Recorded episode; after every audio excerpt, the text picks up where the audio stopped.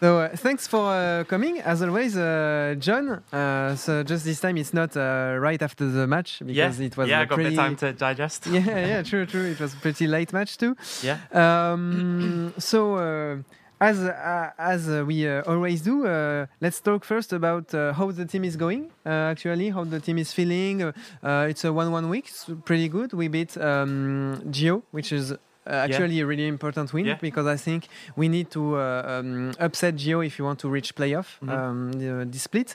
Uh, so yeah, tell, tell us more about it. Yeah, I mean they're they're kind of both polar opposites, right? The the Geo win was was good. It was very clean. I mean, even looking back over it, there was only a couple of moments that um, we could have potentially got more um, than we did, and then the Vitality one was uh, kind of the opposite. So I mean, it's it's something that happens obviously in in best of ones, and you have to take uh, gambles, especially against the top teams.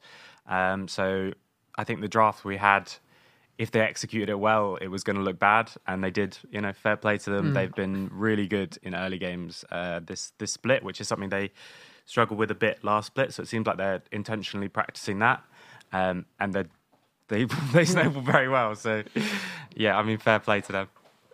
Du coup, euh, je, demandais un petit peu à, John euh, bah, comment ça se passait euh, pour l'équipe, avec notamment, bah, on a eu une semaine en 1-1 avec la victoire contre Géo, qui est très importante. Si on veut aller atteindre les playoffs, c'est sûrement une équipe qu'on va devoir, dépasser.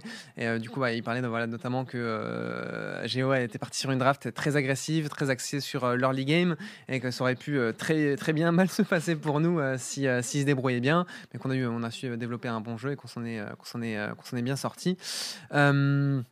So um, with the one-one week, especially the game against uh, Vitality, uh, we talk about about it a lot. That uh, we uh, we've uh, we've proved that we are able to beat the bottom team, Mm. and that's what uh, keep us in the game. Yeah, But to go further beyond, and also like to make sure we have the ability to um, like be able to go further in Mhm. playoffs, we need to uh, beat the top team, Yeah. and we didn't quite get there Yeah. yet. yeah, Um, we see improvements, uh, especially against Vita- Vitality. We, we show some uh, good thing, but just like they they basically executed better in Yeah. the early game, and that's Yeah. what cost us the game. Uh, what's what's your opinion on it? Um, yeah, I mean, I, I think it's a lot to do. I mean, it's to do with a lot of things. Um, I think that there are some champion pool things that we need to work on, um, and I think that against some of the lower teams, you can get away with things that you can't against some of the top teams, both in terms of the actual plan and then in terms of you know what you've taken into the game. Um, so I mean, I, I think there's not anything like specific to do that's like okay now this is the thing that's going to make Mm. us beat the top teams we have to just keep working on on our game and maybe i think bring some more creativity into the game uh, when we're playing against these top teams. And like i said you, have to take risks and you have to be aggressive both in the game and in the draft. And that can backfire until the game gets 20 minutes.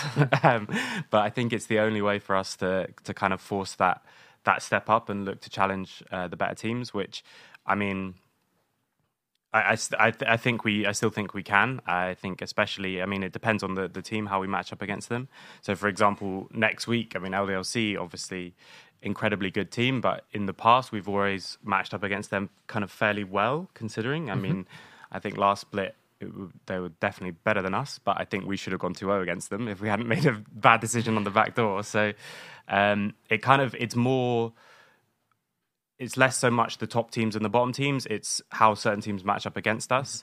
Um, and like I said, I think there's not a specific cheat code uh, against those kind of teams, but I think we need to work on some champion pool stuff um, and maybe adding a bit more spice into the into the mix. yeah, that's really interesting. Uh, thank you. Euh, du coup, je, demandais un petit peu à John euh, sur euh, bah, un sujet qui revient souvent, que voilà, on a montré qu'on était capable de battre les équipes du, bottom, mais que derrière, si on veut atteindre, enfin, non seulement atteindre les playoffs, mais aussi être capable de proposer du jeu et aller un petit peu plus loin que juste atteindre les playoffs, il, allait falloir montrer qu'on était capable de battre les top teams. Et du coup, à ça, John me, répondait qu'il n'y avait pas forcément un détail en particulier ou c'est pas genre quelque chose qui nous manquait spécifiquement pour battre les top teams. C'est tout un ensemble sur, le, sur lequel il faut travailler. Surtout qu'en plus, au-delà de ça, c'est pas juste une histoire de, des bottom teams et des top teams, mais aussi de comment on se débrouille et comment on attaque les matchs, on va dire, avec chaque équipe spécifique. Il prenait un très bon exemple qui était l'exemple de LDLC. LDLC, historiquement, on se débrouille plutôt bien, hein, plutôt bien contre eux, alors que pourtant c'est vraiment une, une, super équipe et une équipe qui sur le papier est meilleure que nous euh, depuis maintenant euh, plusieurs splits. Enfin, c'était le cas sur plusieurs splits. Et pourtant, voilà, par exemple sur le split précédent, en dehors d'une erreur de décision euh, sur le backdoor, on aurait très bien pu les 2-0. On les, a, déjà atteints sur les sur les playoffs avec voilà, on se souvient du BO5 où on avait gagné 3-2 contre eux sur bah, justement justement en playoff. Donc voilà, c'est pas juste les top teams, les bottom teams, c'est aussi voilà comment les équipes jouent, quels sont leurs plans de jeu, comment nous on développe notre jeu, qu'il faut du coup prendre en compte. Il y a aussi, bah, on pourrait également penser à l'exemple avec Misfit, sur lequel on a eu un peu plus de difficultés historiquement. Donc vraiment pour le coup, y a, ça va vraiment au-delà de juste voilà cette question de top team, de bottom team. Et bah voilà, on a LDLC du coup qu'on va devoir jouer semaine prochaine. Donc il y a beaucoup beaucoup de travail à faire sur lesquels du coup l'équipe évolue, sachant que également, bah, selon lui, pour l'équipe, si vraiment il devait pointer quelque chose sur lequel ils sont en train de travailler en ce moment, c'est notamment un petit peu attaquer la question des champion pool, à quel point on se fie ou non à la méta, à quel point on s'adapte ou non à des choses qui sont plus des champions qui nous correspondent, à un playstyle qui nous euh, correspond, et pourquoi pas amener un petit peu de piment au niveau des drafts pour vraiment essayer d'amener euh, du, euh, du mouvement. Uh, so um, during uh, this week and also a, bit, a bit last week, uh, we can see that the team is getting um, a lot more confident, playing like a play style uh, really oriented around team fight with like a tank top, uh, EV DPS on mid lane, bot lane, and always you know like Joko and Steelback that have to carry the roles of the guys that bring the movement, mm-hmm. bring the action. Mm-hmm. Um, is the team like able to also feel confident playing other styles because we didn't see them yet. Yeah. Uh, but we we know um, competitively that you need to be able to play other thing. Otherwise, like you just get uh, you just get punished for it uh, in the draft. Uh, what's your take uh, on that? Yeah, I mean. Um, it's something that we wanted to kind of opt into when the durability patch changed. Yeah. Um, so even though actually, if you look at overall game time, the the game time is actually not really longer, but it's much more focused on team fights. There's less kills like pre 14 minutes, but then more kills after. Um, and more is about the team fight damage and all that kind of thing. So it was kind of something we intentionally opted into. And I think um, based on this current meta, I think we can also have like options to play. You have variations within that same style, mm-hmm. um, which is something that you can go for as well. So there's some teams that do multiple different styles pretty well. But if you look at T1 during last split, for example, this split they're opting into something different, maybe intentionally. Um, but they played the same style, but just enough variation on mm. that. Um, and so it kind of depends a bit on the patch and on the players that we have. I think that style fits our players and fits our personalities very well. but we are still uh, keeping options open, I guess would be the the way to say it without spoiling anything. yeah, um, and yeah, I think it's making sure we have enough uh, variety within that um, to try and uh, make sure that we're not in too disadvantageous a position while still being confident. Alors du coup, je, demandais un peu à John, parce que c'est un sujet qui revient souvent euh, pour nous euh, sur le desk euh, quand on, parle de, la LFL, c'est le fait qu'on voilà, on, l'a vu, l'équipe qui est très confiante sur un playstyle où on a voilà le tank top, beaucoup DPS, mid, mid et AD carry, et on a voilà jungle et support qui vont amener un petit peu de mouvement, qui vont faire en sorte de, on va dire, tenir leur league game. Et je disais, bah voilà, est-ce que on n'a pas aussi, on n'est pas capable de, de, jouer autre chose? Est-ce que c'est quelque chose sur lequel on est pas forcément aussi confiant? Et alors, il disait que ça dépend de pas mal de choses, ça dépend du patch, de la méta, et qu'en fait, ce, ce playstyle-là qu'ils sont en train de, montrer euh, bah, sur, les, sur les dernières semaines, c'est quelque chose qu'ils avaient déjà anticipé avec l'arrivée du patch euh, qui augmente du coup la, la, durabilité. Voilà, on savait que les fights allaient être un peu plus longues, ça allait être un peu plus orienté team fight. Et vu qu'en plus de ça, les joueurs sont très confiants sur ce playstyle-là, c'était logique de, se, de prendre cette direction-là.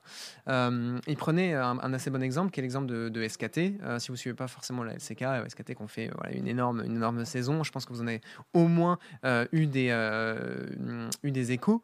mais en fait, SKT qui du coup ont eu quand même pour habitude de jouer régulièrement un playstyle assez similaire, mais avec quand même des légères adaptations, des, légères, des légers changements sur comment la, draft était amenée. Et donc même si le, le, le, playstyle, le game plan était souvent le même, il y avait suffisamment d'adaptabilité parmi les joueurs et parmi les compositions pour que justement ça puisse fonctionner euh, sur, euh, sur le long terme. Et du coup, ils ont, euh, Ils ont un mindset qui est un petit peu similaire. C'est vraiment trouver quelque chose sur lequel tu es confiant, mais en même temps, amener suffisamment de changements et aussi suffisamment d'adaptabilité pour que d'équipe à équipe, tu puisses adapter ton jeu et justement faire fonctionner ce playstyle parce que tu peux pas être resté figé sur tout le temps les mêmes pics. C'est un playstyle, mais qui derrière peut évoluer et s'adapter en fait à qui, à qui, à qui tu affrontes, sachant que évidemment il y a aussi euh, des compositions avec des playstyles qui sont vraiment différents, sur lesquels ils travaillent et qu'ils aimeraient bien me montrer, mais que voilà, forcément, bah, il peut pas, pas spoil, on peut pas avoir toutes les informations, mais il y a aussi des choses sur lesquelles l'équipe travaille, euh, notamment en scrim, qu'on n'a pas encore vu en, match officiel, mais qui sont un peu dépendants de tomber sur, il bah, faut jouer la bonne équipe, euh, il faut être dans la bonne situation dans la draft pour pouvoir l'exploiter. là, comme ça, de, mémoire, on pourrait par, exemple penser au Swain, qu'on voit très souvent ban. On sait très bien qu'on est capable de le jouer, on sait très bien que c'est un très bon flex pick pour nous, mais juste que bah, pour l'instant, on n'a pas encore été dans la situation où pick Swain était pertinent et du coup il y a des choses que forcément euh, que forcément on ne, on, ne, on ne, peut pas avoir. Um, so we, we, we, are getting uh, closer and closer to like uh, the playoff uh, playoff point. Mm -hmm. um, it's actually a, a tough battle uh, to to reach it, especially now that Oplon is kind of waking yeah. up. So Oplon yeah. now also become a, co a competitor. That yeah. wasn't the case uh, uh, before. So basically, I think we have to basically beat uh, Geo, um, uh, BDS, uh, Oplon, and I think that's it. That's the main. That, that they are the main competitors for the playoff spot. Ah, Misfit too. Misfit yeah. too. That's one I, yeah. I forgot.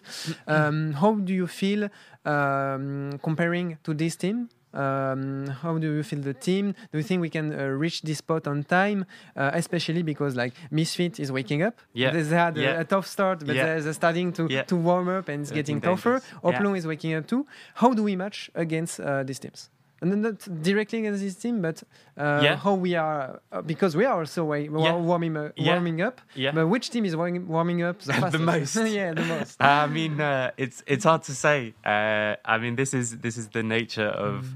playing best of ones with a lot of very competitive teams. Is that you could have a situation where we could play a team back to back and one time win comfortably and one time lose mm. quickly as well.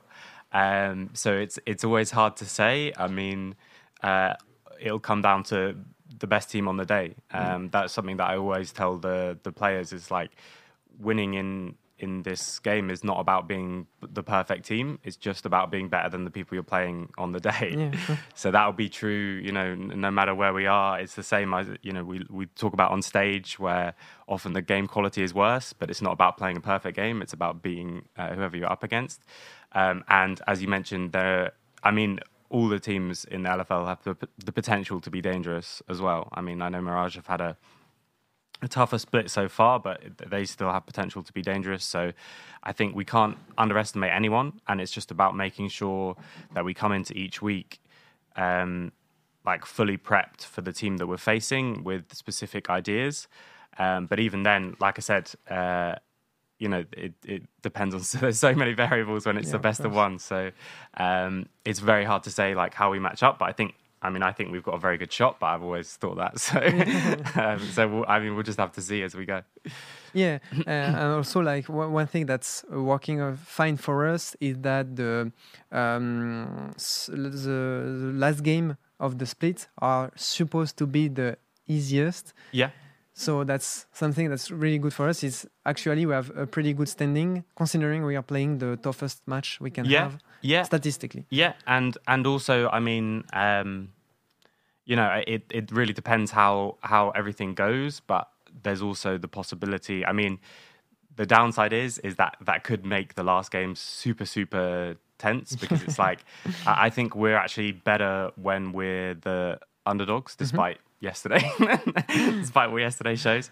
Um, and so, uh, in a way, it, you know, it, it, it it could be a, a much higher pressure situation, Mm-hmm. but it could also, like you say, it could also be a good thing. And if we get a few upsets on the way there, it could be that a couple of those games we can even use to pl- to force a different style to practice. If we already get a couple of upsets, we can potentially secure playoffs even before the last week, uh, which would allow for a bit more, you know, experimental behavior. But it really depends. Like I say, I mean, I, I'm not looking beyond any game at this point and not looking beyond any week because. Yeah.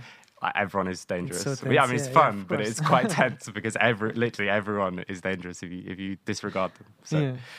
Of course. Ah, du coup, euh, je, du coup, je demandais un petit peu à John, parce que voilà, on est, là, on commence vraiment à rentrer dans le dur de la course au playoff. On se rapproche de plus en plus euh, de la fin de la saison régulière pour, euh, pour, pour ce split. Et donc, du coup, il y a une course qui, en plus de ça, est devenue encore plus difficile qu'elle ne l'était déjà, parce qu'on avait, du coup, on est en compétition avec BDS, Misfit, Géo et Oplon, avec Oplon qui sont clairement en train de se réveiller. Ils montrent des grosses capacités.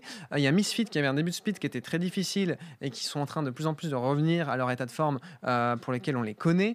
Euh, il y a Géo qui, qui montre qu'ils sont également très stables avec une, étant une équipe euh, très très agressive et BDS qui sont bah, toujours, euh, toujours, toujours BDS, toujours très performants. Donc voilà, on est dans une course au playoff qui est, qui est, qui est- qui assez, assez complexe et du coup je demandais un petit peu à John où est-ce que nous on se situait là-dedans par rapport à ces équipes, pas forcément en, en- face à face direct avec chacune de ces équipes, mais plus en termes de level up arrivé pour la fin du split et sur cette fin de playoff, comment ils sentaient l'équipe?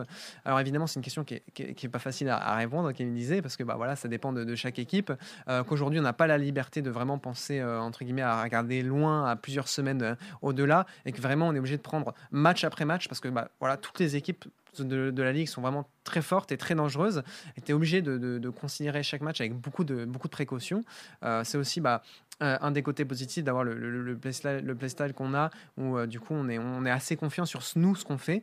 Ce qui est très important en fait en BO1 parce que ça aussi c'est une autre difficulté de, ce qu'il me disait sur, sur la ligue c'est que tu joues en BO1 euh, et que c'est pas forcément tout le temps la meilleure équipe qui gagne, mais c'est l'équipe la plus en forme sur le moment ou la plus entre guillemets euh, la plus prête à arriver euh, le, jour même parce que voilà le format B1 change beaucoup de choses euh, compétitivement parlant. Du coup voilà c'est beaucoup beaucoup de travail beaucoup de travail en amont et que voilà, il considérait qu'il y avait vraiment, euh, bah voilà, en effet, la course au playoff, elle est, elle est très très très complexe. Euh, ce qui serait, bah voilà, le mieux pour nous, c'est forcément d'aller chercher des upsets euh, contre les top teams pour derrière avoir un peu plus de marge de manœuvre. Et notamment, il parlait de si on a, en fait, en gros, on est dans une situation où, vu qu'on a une fin de split, où on a les matchs qui sont avec le moins d'opposition, on va dire, parce qu'en gros, on commence, on commence les, matchs retour là avec les top teams, et sur la fin des matchs retour, c'est plutôt les, équipes du bottom, donc c'est supposément plus facile, même si ça reste quand même euh, très très complexe. Et donc typiquement, si on arrive à trouver des upsets contre les top teams, ça nous donnerait beaucoup plus de marge de manœuvre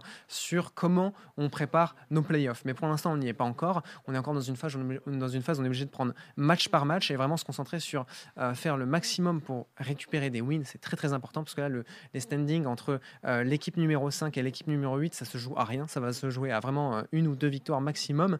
Donc euh, voilà, on est en plein dans la course, euh, mais l'équipe, voilà, sont assez confiants sur, sur leur jeu et sur leur capacité. Donc forcément, ça fait une, une très bonne.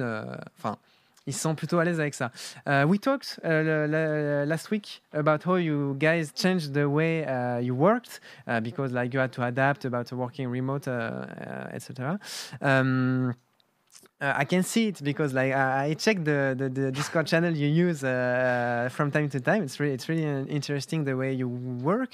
Um, I can tell. I think I can tell without too, spoiling too much that you work a lot. Um, uh, not you directly, but all the coaching staff. Uh, you work uh, really closely uh, with player from player to player, Mhm. but also you make the team work uh, a lot together. Um, uh, how, uh, how do you feel about the approach you take of uh, the, this way of working? Like, I think it's really positive, personally, the way the the player works together Mm. and how you drive them individually to get to the better uh, of them. Yeah, yeah. I mean, um, we've every team has like challenges, Mm-hmm. both both individually and and as a group. Um, and I think that, especially when you're remote, it's quite easy to kind of drop one side or the other, where you have either less time or less communication with them individually, or you have less time as a group doing things and that that kind of thing. So, I think we're getting there um, with the balance um, of the two and it it works better for some people and worse for others, but I think it's the best that we can do um, in the situation that we have, and I think it I think it's working well. I think one of the things that we, uh, I mean, that's a, like a constant thing that we're looking at is making sure that we have enough like discipline when it comes to practice and one of the things that I've always talked about with the team is we should act like we're a team that can win the LFL and can win a EU Masters. Um, and that's one easy thing to say. Yeah. and then potentially, even after you have a chat about it and we all agree that this is the best way to, end, we go over all the reasons why, uh, then it, it works easier for a while. But it is something that we have to just keep bringing ourselves back up to this standard, um, which I feel like we're it's a constant a constant struggle. So that kind of ties into this like. Uh, I mean, we have individual reporting with me and the, every single player and every single coach, and then also the team stuff that we do together. And it kind of ties into that because it is extra, um, it's extra effort and it's extra, you know, time um, for everyone. But it is something that we are like committed to, if that makes sense, to to put in that um, or, or yeah, to, to kind of go with that approach that we found to be the most successful. Um, but it's it's always very fluid mm. uh, during a split because it's so intense and so short that you don't really have the luxury to not.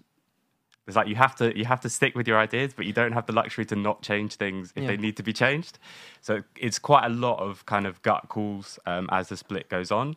Um, so yeah, we're we're constantly working on it, but I am quite happy with the this the kind of setup that we've got. And I think you know if I was going to do another remote split, this is what I would start with. Mm. so I guess that's a good sign. Um, yeah. Yes, really interesting, thank you. Euh, du coup, je demandais un petit peu à John, parce que c'est un gros sujet, forcément, vu qu'on on est une équipe qui a besoin de, progresser au fur et à mesure du split pour, entre guillemets, atteindre nos, objectifs. Euh, forcément, la, la, question de comment l'équipe travaille, de qu'est-ce qu'ils mettent en place, etc., c'est une question qui revient euh, très souvent parmi bah, les questions que vous, vous, vous nous remontez. Donc, c'est comme ça que je l'avais amené, sachant qu'on en avait déjà parlé la semaine dernière. ils ont vraiment mis en place un système où ils font beaucoup de travail individuel, en fait, avec les joueurs par joueur. Et derrière, les joueurs font euh, un gros travail collectif entre eux, mais également aussi par moments accompagnés par le coaching staff. Il y a vraiment cette notion de euh, chaque, cette idée de vraiment renforcer chaque joueur individuellement pour les amener sur du travail collectif euh, qui, est, qui est vraiment efficace. notamment avec bah, du coup la difficulté de, ce split où les joueurs sont du coup en distanciel, ils sont pas en physique à tour, donc ça amène des, problématiques au niveau notamment de la communication. tu perds un petit peu plus de temps pour un petit peu traquer ce que fait chacun, ce sur quoi euh, chacun pense, sur, sur quoi chacun est entre guillemets euh, affairé. Donc ça voilà, ça demandait un petit peu de, des changements sur, sur cette approche, euh, changements sur lesquels bah, John du coup est assez satisfait de, ce qu'il me disait parce que bah voilà, si on devait refaire encore une fois, recommencer un split en distanciel, c'est sûrement parler comme ça. Yo Joko, Joko qui nous rejoint. et donc du coup, John qui était assez assez content de ça. En plus, il est venu avec le avec le toutou. on peut passer sur la regardez, c'est incroyable what are you doing? Le, le yeah, dog doing it. It's me. To say a little hi. And you want to join? Uh, yeah, I mean, join in? cool, cool. Joko qui rejoint l'interview avec Bartok, incroyable. Et donc euh, voilà, du coup, euh, John qui, euh, parlait un petit peu de, tout ça. Et j'ai perdu le fil. Ah oui, on était du coup sur le, travail en, remote et du coup, ils étaient vraiment contents de la structure qu'ils avaient amenée là-dessus, sur comment ils travaillaient, comment ils mettaient en place leur, discussion, leur dialogue d'équipe, le travail individuel, etc. pour lui, c'était vraiment la meilleure façon qu'ils avaient de travailler pour l'instant. Parce qu'il précisait également que avec la, structure de la compétition, le format de la compétition, euh, c'est compliqué euh, de euh, rester sur ses acquis. Dans le sens où tu peux pas te permettre de dire, OK, bah ça c'est la meilleure façon de travailler, et puis c'est tout, et tu te remets jamais en question. c'est vraiment beaucoup basé sur euh, comment l'équipe et le coaching staff euh, ressentent les choses, de ce qui est efficace et de ce qui l'est pas. Et c'est une évolution permanente, euh, pas seulement du coup de l'approche de la méta, mais c'est aussi une approche de comment ils travaillent, comment ils structurent leur travail, comment ils, communiquent, comment ils, évoluent. Voilà, c'est vraiment du travail constant. Il faut vraiment tout le temps s'adapter avec un rythme assez effréné, parce que voilà, c'est la LFL en finale, ça va très très vite. Et en plus de ça, c'est un format compétitif qui est très dense, très explosif, avec du coup très explosif, avec les B1 dont on parlait tout à l'heure. Donc voilà, c'est vraiment du, travail en continu et pour l'instant, ils sont assez contents de comment ils structurent les choses et ils considèrent qu'ils vont vraiment dans la bonne direction avec ça. Donc c'est vraiment, je vraiment trouvé ça très très intéressant. thank you. John, for all these, uh, all these answers. It's always um, very, uh, very interesting. Um, I don't know if you have uh, anything left to say, anything that comes to mind uh, coming for uh, next uh, next week, personally or for the team? No, I mean it's just the same thing that I I feel like I always say, where you know it's a it's a bumpy ride, but I mean. Mm. I still think we're in a good spot um, going forward. So it'll be how we can adapt to the new patch mm-hmm. um, and how we prepare for for both uh, BDS and LDLC.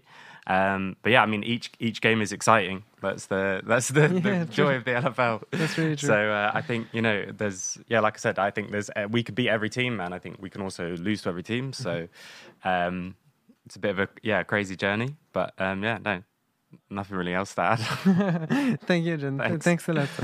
voilà, je demandais à John s'il avait un petit peu des, des dernières choses à dire euh, pour, pour la fin de l'interview. Euh, il me disait du coup, en effet, euh, que c'est un parcours un peu mouvementé, la FL, mais que ça rend un peu les choses excitantes, que chaque game est très importante et à prendre, à prendre au sérieux, avec bah, du coup, notamment la semaine prochaine, BDS et LDLC qu'on va devoir affronter. Qu'est-ce qui t'arrive, Baptiste? On a encore un autre truc. On a un autre truc. Qu'est-ce qui t'arrive? Attends, attends, je, termine sur les. Et du coup, John qui disait bah, voilà, qu'ils allaient un petit peu continuer de s'affairer euh, match après match avec du coup BDS, BDS LDLC euh, à venir. Et que bah, voilà, c'est après, tout ce qu'il dit. On va tout éclater quoi. On va tout éclater, voilà, exactement. Euh...